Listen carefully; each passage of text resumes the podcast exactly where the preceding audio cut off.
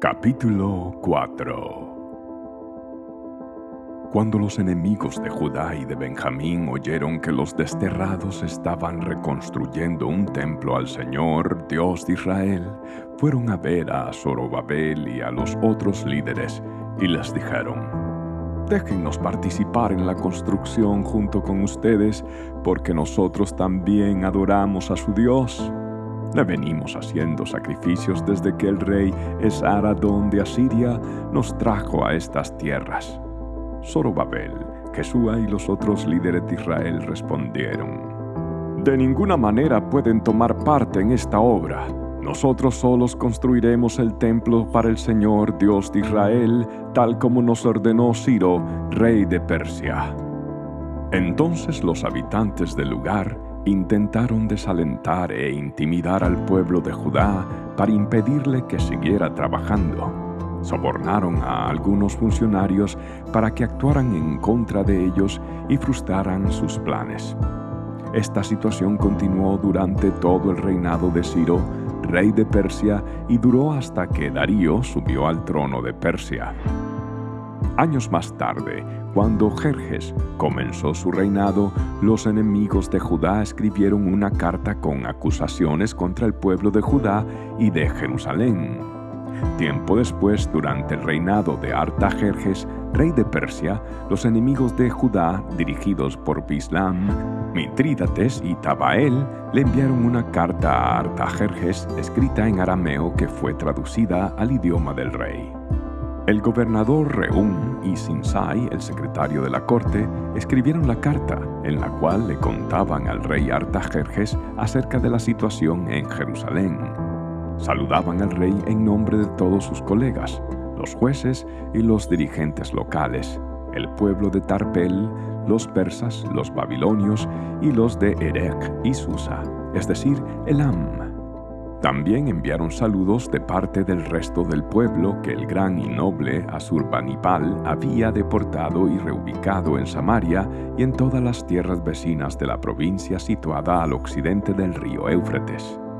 La siguiente es una copia de la carta. Al rey Artajerjes, de parte de sus leales súbditos de la provincia situada al occidente del río Éufrates el rey debería saber que los judíos que llegaron a Jerusalén de Babilonia están reconstruyendo esa ciudad rebelde y malvada. Ya han echado los cimientos y pronto terminarán sus murallas.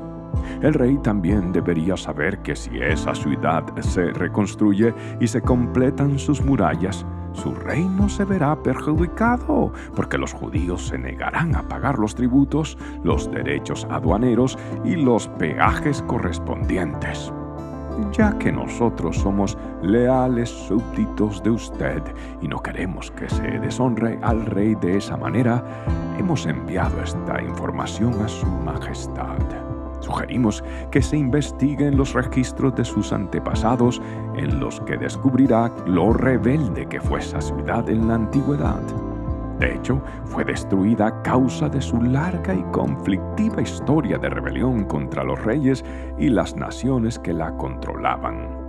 Advertimos al rey que, si esa ciudad se reconstruye y sus murallas se completan, su majestad perderá la provincia situada al occidente del río Éufrates. Entonces el rey Artajerjes envió la siguiente respuesta al gobernador Reum, a Sinsai, secretario de la corte, y a sus colegas de Samaria y de toda la provincia situada al occidente del río Éufrates, saludos. La carta que me enviaron fue traducida y leída en mi presencia. Ordené que se investigara en los registros y, efectivamente, comprobé que Jerusalén ha sido un semillero de insurrección contra muchos reyes. De hecho, la rebelión y las revueltas son normales allí. Reyes poderosos han gobernado Jerusalén y toda la provincia al occidente del río Éufrates y han recibido tributos, derechos aduaneros y peajes. Por lo tanto, emitan órdenes para que esos hombres dejen de trabajar. Queda prohibido reconstruir esa ciudad a menos que yo lo ordene expresamente. Sean diligentes y no descuiden este asunto, porque no debemos permitir que la situación perjudique los intereses del trono. Cuando Reún y Sinsai y sus colegas oyeron la lectura de esa carta del rey Artajerjes, se fueron deprisa hacia Jerusalén. Entonces, con una demostración de fuerza, obligaron a los judíos a abandonar la construcción. Por lo tanto, se detuvo la obra del templo de Dios en Jerusalén y quedó suspendida hasta el segundo año del reinado de Darío, rey de Persia.